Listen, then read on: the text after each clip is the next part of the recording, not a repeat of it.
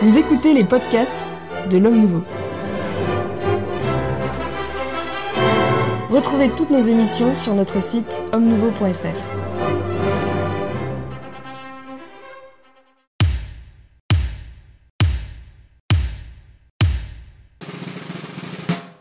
Madame, mademoiselle, monsieur, bonjour, très heureux de vous retrouver pour ce nouveau Club des Hommes en Noir. Et je salue particulièrement tous nos fidèles euh, téléspectateurs, nos fidèles auditeurs, ceux qui nous regardent attentivement derrière l'écran, parfois en famille, parfois en repassant pour euh, certaines de nos auditrices ou téléspectatrices, ceux qui nous écoutent en podcast dans le train ou en bêchant leur jardin, parfois très tôt le matin selon les confidences que j'ai pu avoir. Et puis je salue très particulièrement euh, le conducteur de tram de la ligne T2 qui, euh, porte de Versailles, euh, m'a salué et a salué les, les, membres du Club des Hommes en Noir, une émission qu'il qu regarde attentivement, m'a-t-il dit.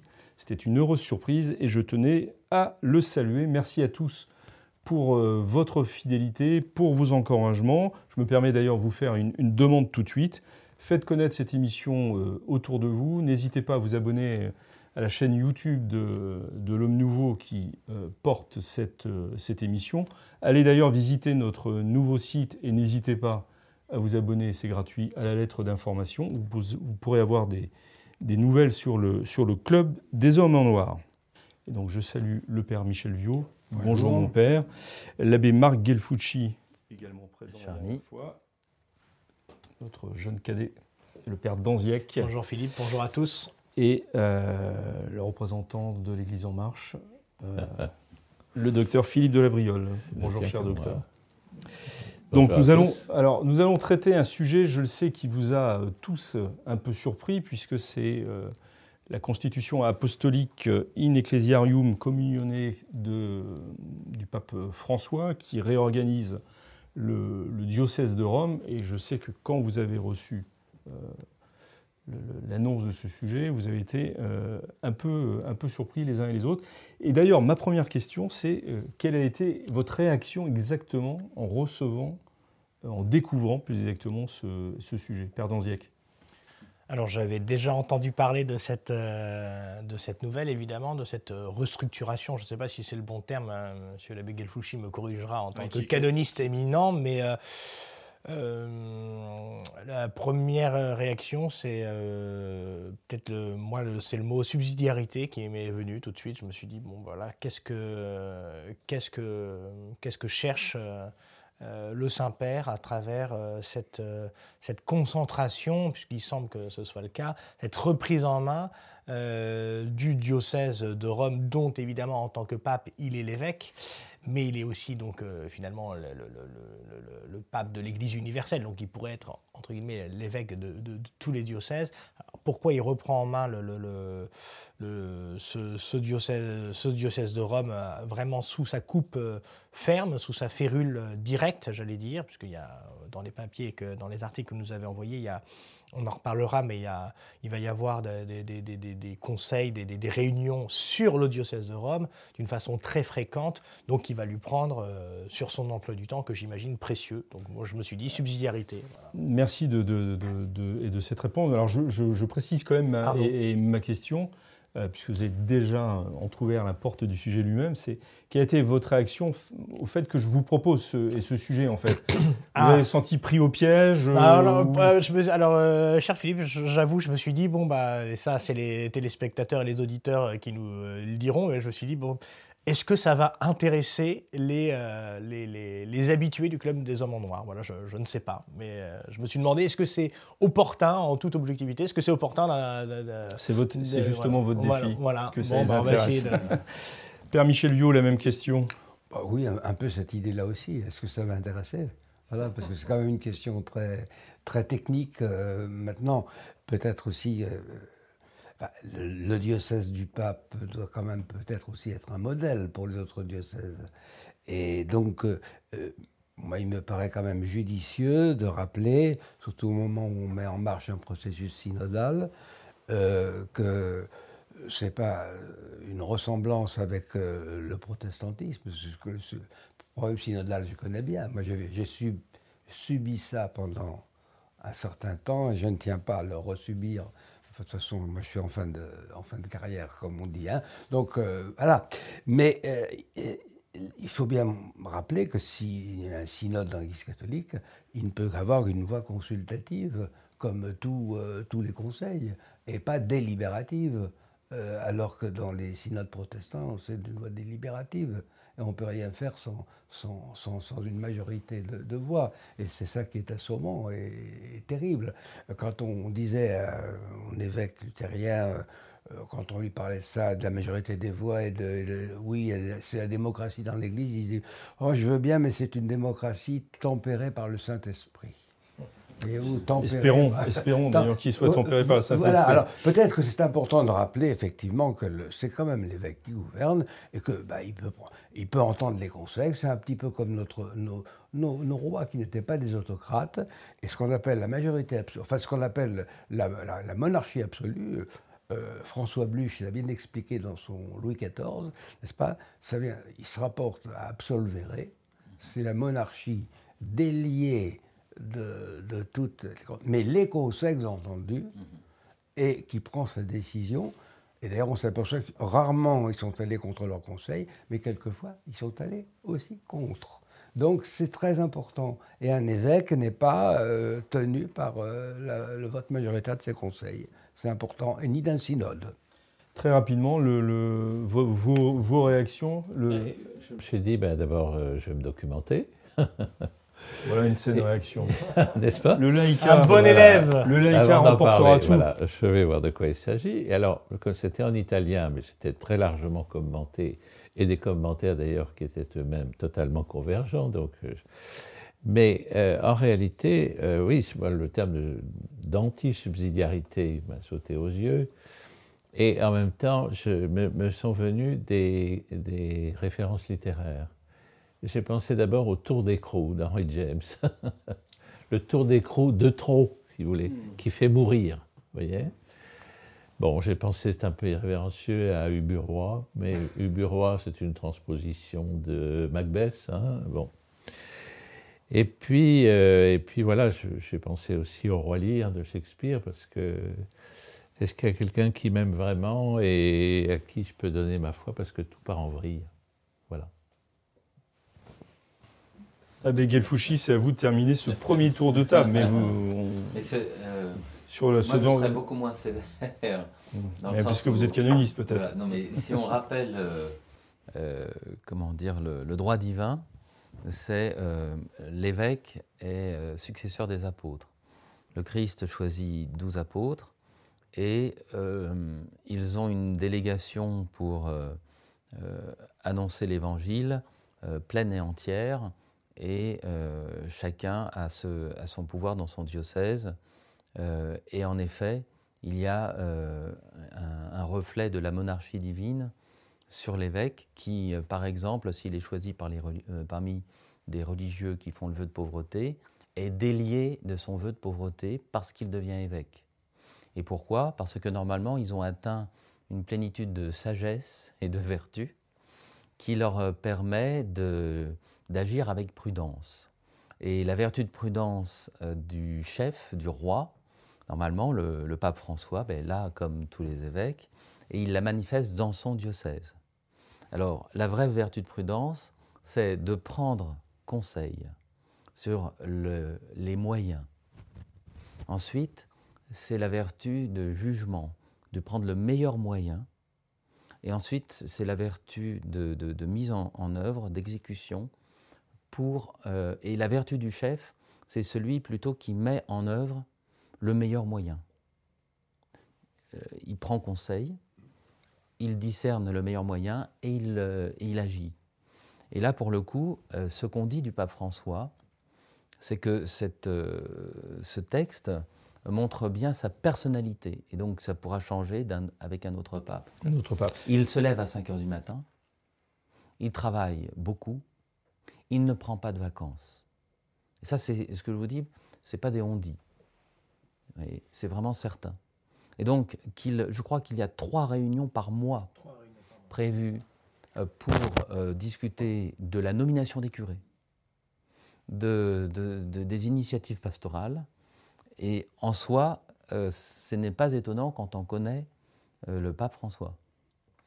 Ensuite, par rapport à la subsidiarité, ben on en reparle. On, va en parler si vous voulez bien. donc un mot d'explication peut-être sur le, choix de ce, sujet, c'est que cette constitution apostolique rentre en vigueur le, 31 janvier. Donc c'est un fait d'actualité. Et euh, journalisme oblige, c'est un, sujet important. Et il a été présenté aussi, et c'est là-dessus que je vais avoir besoin de vos avis, comme euh, cette réforme du diocèse de, et de Rome, comme, le modèle qu'envisagerait le pape François pour euh, l'Église universelle. et là, ça nous concerne peut-être plus directement au premier chef avec cette tension, je dis tension, on verra si c'est le, terme exact, entre le pouvoir réaffirmé euh, du pape euh, lui-même. Je cite un, titre du journal La Croix qu'on ne soupçonnera pas d'être euh, opposé à la politique du pape François.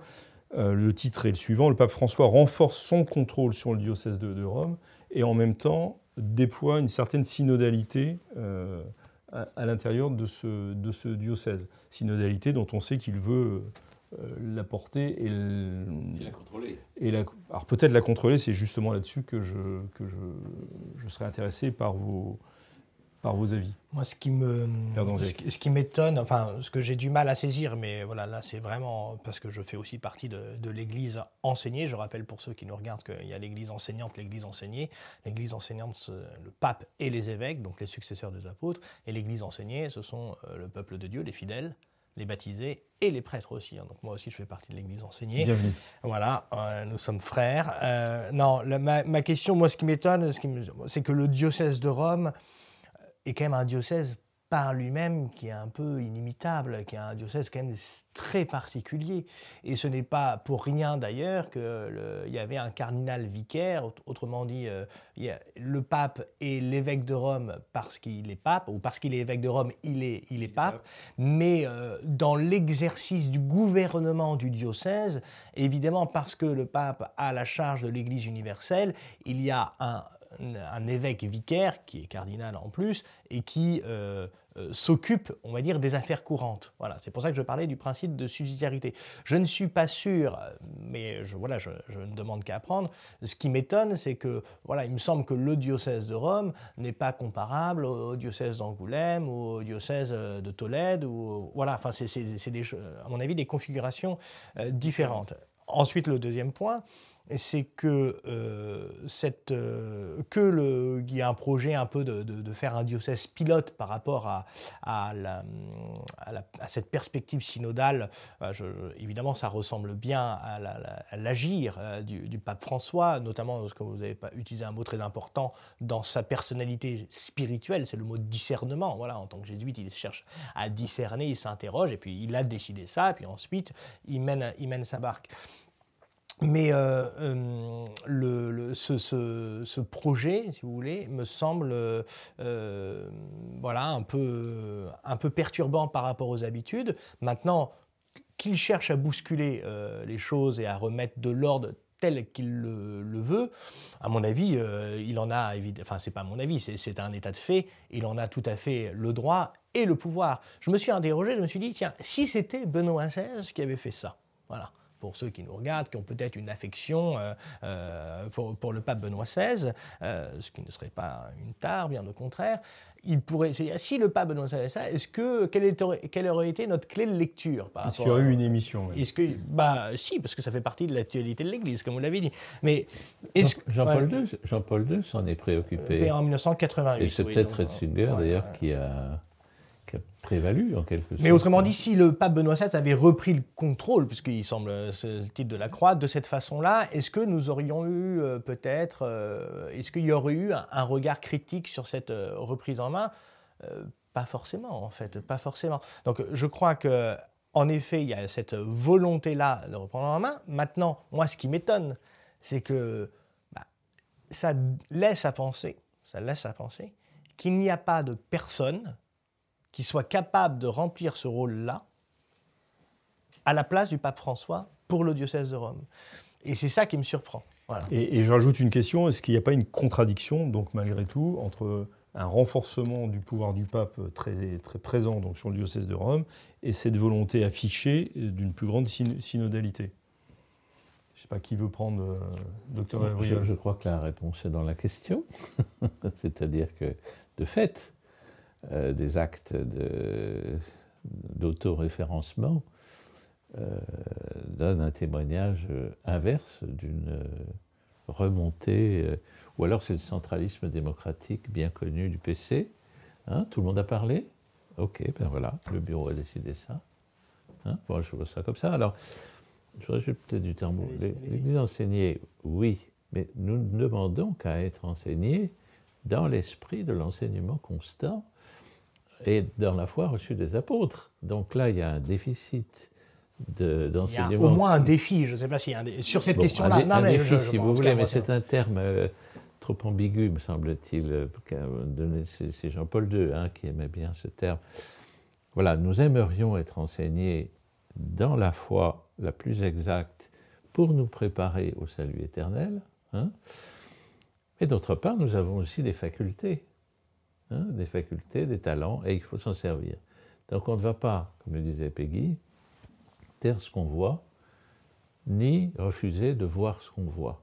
Voilà, on voit quand même, de la part de l'Église enseignante, un immense silence, en tout cas en termes de vérité, un immense silence, un immense manque. Moi, je parle juste sur, cette, question, juste sur cette question euh, qu'il y a un défi pour comprendre que c'est pas naturel parce qu'il y a un bouleversement, en tout cas il y a un changement. Et moi, j'avoue, je suis pas un expert, donc je m'interroge. Et je dis juste, pardon, mais je dis juste que entre le pape Benoît XVI et le pape François, finalement, il me semble que ma réaction, euh, je, le suppose en tout cas, aurait été la même. C'est-à-dire qu'il n'y a-t-il pas quelqu'un d'autre qui peut le faire à la place du pape? Oui, bien sûr, c'était bah, la subsidiarité dont vous parliez au début. Père bah, Michel vous vouliez bah, intervenir aussi Oui, si ça avait été le pape Benoît, on aurait, on aurait ressorti le Panzer cardinal, et alors là, il y aurait des critiques à mort, et je vais vous dire que la croix, alors là, aurait fait quelque chose de terrible. Bon. Sur, je reviens à la question de la synodalité. Voilà, parce que j'ai entendu dans plusieurs diocèses, souvent, euh, reprocher à, l'évêque et à son conseil épiscopal Ah, mais nous avions décidé lors du dernier synode de faire ceci ou de faire cela. Comprenez? Et ça, c'est pas tolérable dans l'Église catholique. C'était euh, malheureusement notre lot dans l'église évangélique luthérienne dans l'église réformée, parce que c'est un système presbytérien synodal, bon. Mais euh, ça n'est pas tolérable dans l'église catholique. Voilà. Alors, euh, je pense que euh, c'est intéressant d'avoir cette, cette reprise en main et par le pape, qui est l'évêque titulaire de Rome, et non pas par un auxiliaire, un cardinal vicaire, parce que justement, nous verrons comment ils vont se situer par rapport au synode. Et ce sera intéressant. Effectivement. Abbé Marguerite Fouchi, vous qui êtes canoniste, donc justement sur. Eh ben, je, je, reprends ce qui, ce qui vient d'être dit. Euh, dans l'Église catholique, il est normal que l'évêque ait le dernier mot. Et en fait, ce texte le réaffirme. Et c'est intéressant par rapport aux autres déclarations sur le synode, sur la synodalité. Alors, euh, il ne faudrait pas, euh, il faut nuancer comme on l'a nuancé tout à l'heure, c'est-à-dire que, comme disait Maritain dans, son livre de logique, nous aurons un seul chef ou nous serons mal gouvernés. À un moment donné, il faut qu'il y en ait un seul qui porte la responsabilité de la décision, et je pense que c'est le meilleur mode de gouvernement. Et c'est la raison pour laquelle, lorsque vous avez une aristocratie, on ne sait pas qui a décidé et, une décision est prise, mais on ne sait pas qui aura la responsabilité de cette décision. Et Dieu a voulu, dans l'incarnation avec le Christ et dans les évêques, avoir un seul qui décide. Donc pour moi, ce texte, il est, il est normal, il est bon. Euh, on avait compris, vous, vous inquiétez voilà. pas. Mais ne pouvait pas euh, jusqu'alors. Voilà, l'objection, mais il est bien évident qu'étant donné la charge pontificale, si euh, c'est un peu excessif. Et donc c'est un texte qui est à la fois bon dans son principe, mais dans les circonstances, comment dire, tire sur le fait que le, pape François est extrêmement exigeant et qu'il veut vérifier le travail qui est normalement fait par le cardinal vicaire de Rome. Et c'est là que le bas blesse. Alors il y a un deuxième bas qui blesse, c'est la synodalité. Mais la synodalité bien comprise. C'est d'ailleurs qu'on fait des conseils où on, invite les, baptisés à exprimer leurs sentiments, le sensus fidei, hein, le, sens de la foi, euh, mais nourri préalablement. Parce que si on fait des conseils et une synodalité avec un peuple qui est laissé en friche depuis 10, 50 ans, il va dire n'importe quoi. Puisqu'il n'est pas instruit du magistère ordinaire euh, universel, il n'est pas instruit du catéchisme. Donc c'est une synodalité, euh, comment dire, qui est faussée. Mais la synodalité qui est droite, c'est celle qui présente à l'évêque euh, ce qu'elle ressent dans la vérité pour différents moyens peut-être meilleurs, mais avec la même fin. Et l'évêque, à ce moment-là, euh, tel un bon roi, va discerner et peut-être va voir le sens. C'est comme, euh, j'en terminerai là, euh, Saint Pidis. On lui dit Oh, il faut négocier avec le gouvernement français parce qu'on va perdre la propriété de toutes les églises, de tous les monastères, de tous les séminaires, de tous les évêchés. Et là, Saint Pidis, il dit Eh bien, on va perdre tout ça. Les évêques français étaient, euh, terrorisés. Eh bien, vous savez ce qui, ce que, qu'avait répondu Saint Félix Qu'ils aillent étudier. Euh, c'est Studiono, je ne sais plus. Qu'ils aillent étudier, qu'ils aillent étudier. Parce qu'en fait. En parlant des évêques En parlant des évêques. Parce qu'il y avait un, un, problème de majorité dans le système associatif de propriété de l'Église. Et Saint Pédis l'a vu. Ou alors, Paul VI sur la contraception. On lui dit, oh, on va peut-être. Et Paul VI dit, mais c'est la loi naturelle. C'est l'acte naturel. Avec un peu de retard. Vous vouliez intervenir, que Père le, Que le pape euh, ait autorité pour faire ça, évidemment, ça ne fait pas l'ombre d'un doute et il n'y a aucun problème. Et, d'une façon, la réaffirmation de l'autorité, quand elle est si en crise dans la société, en règle générale, que ce soit l'autorité parentale, politique et ecclésiastique, et, voilà, c'est toujours regrettable que l'autorité soit blessée. C'est un principe solide pour euh, la paix civile et la paix sociale. Néanmoins, euh, moi, ce que je ne saisis pas, et euh, je vous interroge, c'est supposons que le cardinal vicaire aujourd'hui ne remplisse pas le cahier des charges que le pape François souhaite. Il pourrait tout à fait, me semble-t-il, le nommer ailleurs, ce cardinal vicaire, et nommer quelqu'un d'autre à sa place qui remplisse ce fameux cahier des charges. Mais c'est ce qu'il dit d'ailleurs. Ils sont ad nutum, c'est-à-dire le cardinal vicaire et autres, ils n'ont pas de mandat. Tous les autres euh, tous les autres, euh, toutes les, autres charges du diocèse de Rome sont sur cinq ans, renouvelables qu'une seule fois, mais pour tous les autres, le canal vicaire et les vicaires généraux, c'est si je veux qu'ils partent demain, ils partent demain. C'est bon, exactement ce que fait l'archevêque de Paris pour ses vicaires généraux. Du jour au lendemain, il peut changer de, un vicaire général. Mais c'est amusant de le voir euh, venant du pape qui donc euh, des minimis non curat pretor. Hein, c'est le, chef ne s'occupe pas des choses trop petites. Alors l'évêché de Rome n'est pas trop petit, mais il est bien évident que normalement le cardinal vicaire doit faire euh, sur la nomination du, vous voyez, sur la nomination des curés à Rome que le pape, voilà, enfin, je, suis en fait, je suis surpris, je, voilà, je, c'est sûr que ça laisse entendre, ça laisse entendre, mais je, voilà, que par rapport à cette personnalité ferme qui aime, je pense, discerner et donc ensuite décider que euh, cette euh, réalité euh, concrète d'un diocèse que lui est amené à gérer, pas seulement d'une main ferme, mais d'une main directe, où c'est lui qui a la main sur la barre, comme quelqu'un qui est sur un obicèse et qui aime bien voilà, le, conduire. Peut-être que c'est cela aussi, peut-être qu'il y a une volonté personnelle de se manifester pour euh, diriger de lui-même. Parce que ce que je constate, en tout cas moi, dans les différents diocèses dans lesquels je suis passé, et en discutant avec des confrères, que ce soit diocésains ou d'autres congrégations, c'est que l'Église s'amenuisant, l'Église diocésaine, pardon, euh, les évêques sur, aiment comme la notion de gouvernement, cette fameuse notion de gouvernement, qui même doit conduire à un exercice du pouvoir différent que quand on était curé, eh bien, certaines fois, c'est difficile de gouverner, de donner une impulsion générale pour un diocèse. le rôle d'un concret, quotidien d'un curé, d'un vicaire ou d'un évêque, évidemment, n'est pas le même. Or, comme la structure tend à s'amenuiser, on trouve certaines fois chez les évêques la volonté, dans l'exercice de leur mandat, comme s'ils étaient un peu, l'expression n'est pas désobligeante, mais des super curés. Voyez, qui viennent célébrer la messe qui viennent célébrer, qui disent voilà, je viens, je vais venir à droite, à gauche, etc.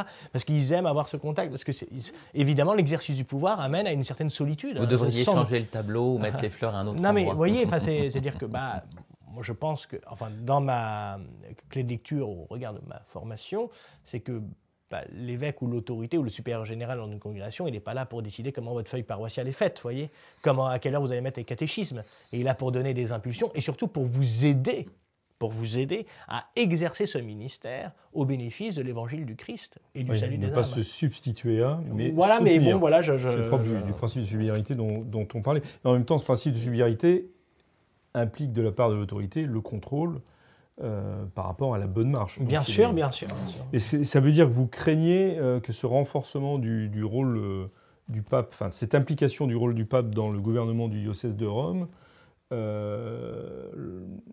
accroître encore plus cette image de super curé mondial qu'il a? Bah, Moi, je me dis juste, c'est une inquiétude en tout cas, je me dis que ça veut dire soit qu'il n'a pas d'homme, ce dont je ne veux pas douter parce que je pense qu'il y a des hommes qui. Voilà, soit qu'il n'a pas confiance au clergé pour ça. soit qu'il des hommes. Soit qu'il n'a pas confiance. Enfin, oui, qui, que vous me corrigerez, mais, oui, mais que... un autre pape fera autrement. Oui, non, non, mais, je, mais là, en dans l'exercice. Est-ce qu'on avait connaissance du fait que le diocèse de Rome ne marchait pas bien? Non. Euh, ce serait suffisant pour euh, en réformer la gouvernance. On n'a pas eu connaissance de l'enquête générale qui a été faite sur la question de la messe traditionnelle, donc je ne verrai pas pourquoi on Si, si, on avait quand même connaissance de... de, de, la pauvreté. D'un certain, certain dysfonctionnement quand même. Du diocèse de Rome. Euh, du diocèse de Rome, euh, dans les, sous les pontificats précédents, avec justement la place occupée par le, le, cardinal vicaire. Hmm. Euh, et parfois, effectivement, le, souverain pontife n'était pas, qui était donc en titre l'évêque de Rome, n'était pas très au courant euh, des décisions et des orientations pastorales qui pouvaient euh, se prendre dans son propre diocèse. Hmm. Ça, ça existait dans l'histoire dans récente de l'Église, oui. D'accord, mais ça n'est pas à une dérive de cette nature que ce texte lui-même entend euh, répliquer. Mais parce que le texte précédent euh, permettait aussi. Donc du pape Jean-Paul II Permettait hein, aussi de, résoudre ces problèmes.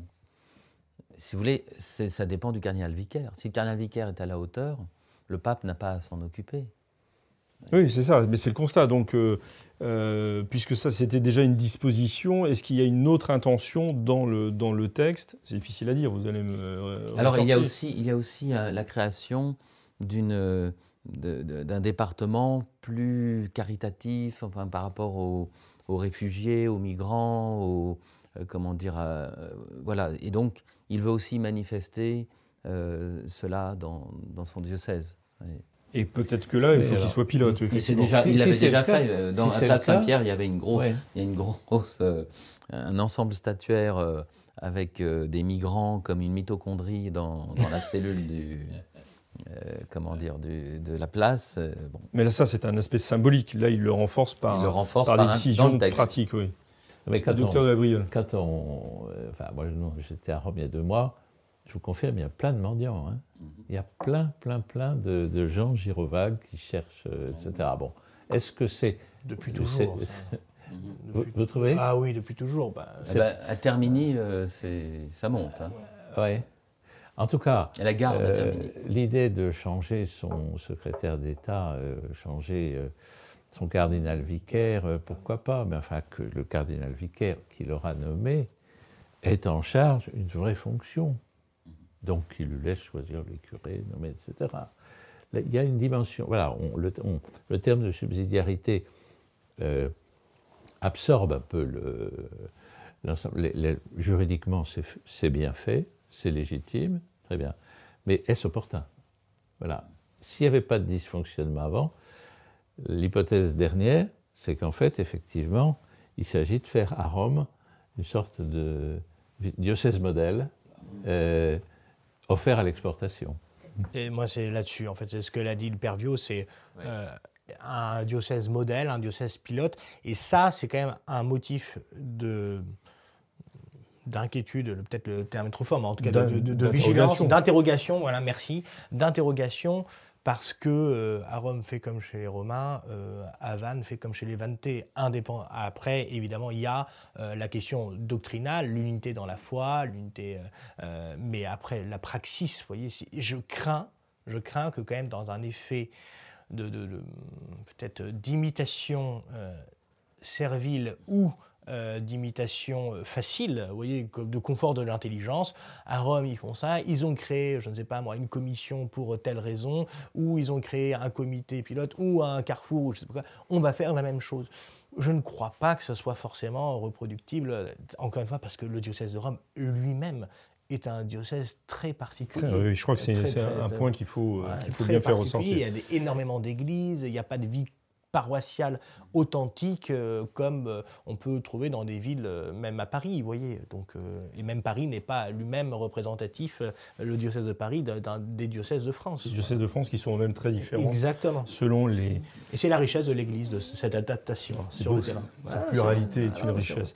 ce, le, et le temps passe, cette réforme, cette constitution apostolique s'inscrit aussi dans un cadre plus large euh, après la mort du pape Benoît XVI, euh, d'inquiétudes aussi qui se sont euh, fait jour. Enfin, je parle de la mort du, pape Benoît XVI, mais je devrais aussi parler de la mort du cardinal Pell, dont on a appris, enfin, dont on a eu confirmation finalement qu'il était l'auteur d'un texte remis aux cardinaux signé de Mos, s'inquiétant de, de l'orientation prise par, euh, par l'Église ces dernières années et préparant en quelque sorte le, euh, le, prochain conclave. Euh, il y a l'apparition du livre du, secrétaire de, Benoît XVI, Monseigneur Gasvagne, donc, qui est paru en Italie, qui laisse entendre aussi que Benoît XVI avait été particulièrement blessé par Tracianis Custodes et qu'il n'était même pas au courant de sa, de sa publication. Le cardinal Muller, ancien préfet euh, de la doctrine de la foi, euh, sort également un livre qui est assez euh, critique. Il y a un climat quand même. Mais on reprend la personnalité aussi. Vous voyez, le, la personnalité de, de, qui? de, pape François. Une partie de, cette, de, ces réactions, aussi bien de, la, force euh, presque amère du livre de Monseigneur Gunschwein ou euh, les réactions du canal Müller, c'est une volonté du pape François de décider seul et ou alors de dire quelque chose d'un point de vue doctrinal euh, qui est propre à lui-même.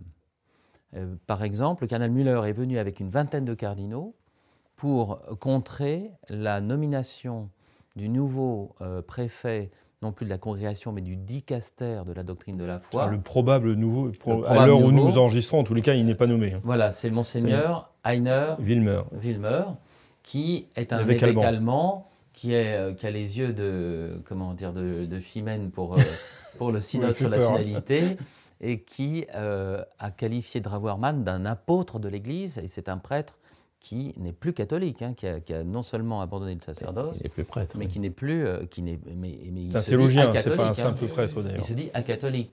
Et, et donc qu'un évêque qui admire les hérétiques euh, soit mis à la, à la tête de la, préfecture de, enfin, euh, pour la doctrine, de, la foi, c'est, quand même quelque chose d'extraordinaire. Et, et, là, pour le coup, la synodalité a, a fonctionné puisque ces, ces voix qui montent euh, ont un peu euh, fait réfléchir. Les voix qui euh, montent, c'est celle des cardinaux, c'est ce celle des cardinaux, puisqu'il y a 20 cardinaux minimum, hein, c'est la rumeur, mais une rumeur forte, avec le cardinal Müller, mais pas du tout seul. Et ces cardinaux ne sont pas de la tendance de cardinal Müller. On dit au pape, ça c'est vraiment pas possible. On peut rappeler peut-être le nombre de cardinaux qu'il y a, parce que ça donne. Il y en a 120, électeurs, et il y en a environ entre 160 et 180 actuellement Donc, il y en a un peu plus de 50 qui ont dépassé 80 ans. Mais ceux qui ont moins de 80 ans sont électeurs. C'est la, marche pour la vie du, de, l'archevêque Muller, enfin. Oui. Euh, mais il, y en a que 20, ça veut dire qu'il y en a encore 140, qui, que ça ne choque pas mais qui sont, on ne sait pas s'il a réussi à. Qui sont éventuellement mobilisables. Oui, voilà. on ne peut pas mobiliser tout le corps. Oui, mais, euh, mais ce qui est intéressant, c'est que parmi les 20 cardinaux qui se sont opposés à la, à la, la publication de cette nomination, il y en a qui, qui sont assez centristes. C'est un sujet euh, inquiétant, ça, ce, changement à la tête du dicaster, puisque c'est un dicaster maintenant, pour la doctrine de la foi. Oui, c'est un poste important, surtout en, enfin, surtout en ce moment, euh, où, justement euh, il y, a des contestations d'ordre doctrinal et qui, et qui, peuvent, et qui peuvent aller loin. Par, par exemple, quand on a soulevé le problème à propos de traditionnistes custodes de l'usage des sacrements selon la forme ancienne, euh, ça pose effectivement une question euh, par rapport à ce que avait dit Benoît XVI précédemment sur la herméneutique de continuité. Mm-hmm. Voilà. Alors, euh, où il y a herméneutique de continuité et par conséquent euh, il n'y a pas d'église d'avant Vatican II et d'après Vatican II, et par conséquent, les anciens sacrements, sous leur forme ancienne, peuvent être euh, euh, administrés sans, sans qu'on craigne de faire une église parallèle. Ou alors, il y a une discontinuité, il y a eu un problème avec Vatican II, c'est pas ce qu'a dit Benoît XVI, ni ce qu'a dit Jean-Paul II. Alors là, c'est quand même un problème de fond qu'il faudra tout de même creuser. Pour en revenir à Monseigneur Villemeur, si je ne me, trompe pas et n'écorche pas son nom, euh, c'est l'un de ceux qui porte vraiment le chemin synodal euh, allemand, et c'est dans ce cadre-là qu'il s'est notamment fait euh, remarquer pour ses propositions et ses déclarations. et même reprendre par le pape François. Oui, mais qui maintenant, le, lequel... Le chemin synodal, pas le chemin synodal, pas le... Oui, oui, mais d'accord, mais ce chemin synodal, il pose quand même de graves questions. Mais Sur le plan Un théologien allemand qui dit ce n'est même plus une question d'hérésie, c'est une question d'apostasie. Euh, euh, oui, oui. C'est-à-dire qu'ils ne sont même pas bibliques. C'est une, autre religion. Le problème que, que, soulignait, que souligne Philippe Maxence, c'est qu'évidemment, on ne va pas se cacher, en faisceau, quand on, met, euh, quand on, voilà, quand on relie tous les faisceaux de, que nous offre le spectacle de l'Église aujourd'hui, bah, on voit bien que quand même il y a des, il des orientations, il y a des, il y a des, euh, des, chemins qui sont envisagés d'être pris. Alors est-ce qu'ils vont être pris? Est-ce qu'ils vont être pris par le pape? Est-ce que c'est le pape qui les fait prendre par d'autres?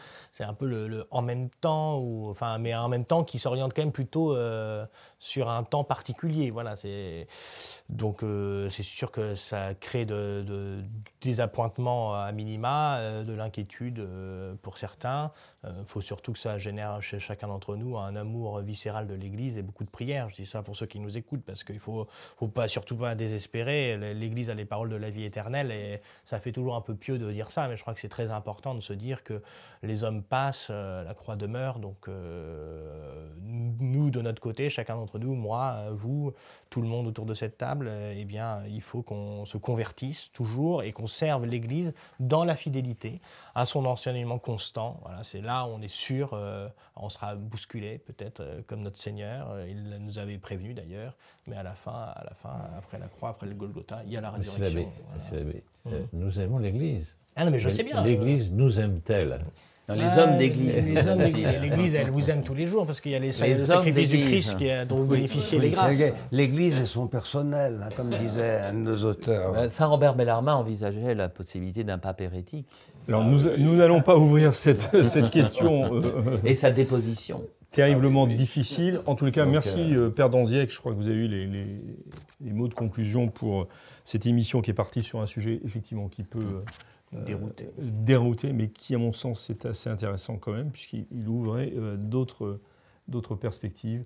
et peut-être que le, le, le, résumé, enfin le, symbole de, son, de ce pontificat, ça sera aussi une sorte, une sorte d'en même temps euh, dans une certaine direction, peut-être. En les cas, merci beaucoup euh, d'avoir suivi ce Club des Hommes en Noir. Nous nous retrouvons la prochaine fois, enfin la, semaine prochaine plus exactement, toujours si Dieu le veut, euh, puisque c'est lui le maître de toutes choses.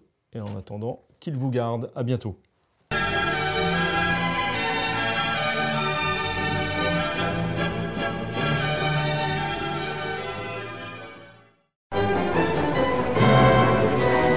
Merci d'avoir écouté ce podcast de l'Homme Nouveau. Si vous souhaitez soutenir nos émissions, rendez-vous sur l'onglet Faire un don de notre site homme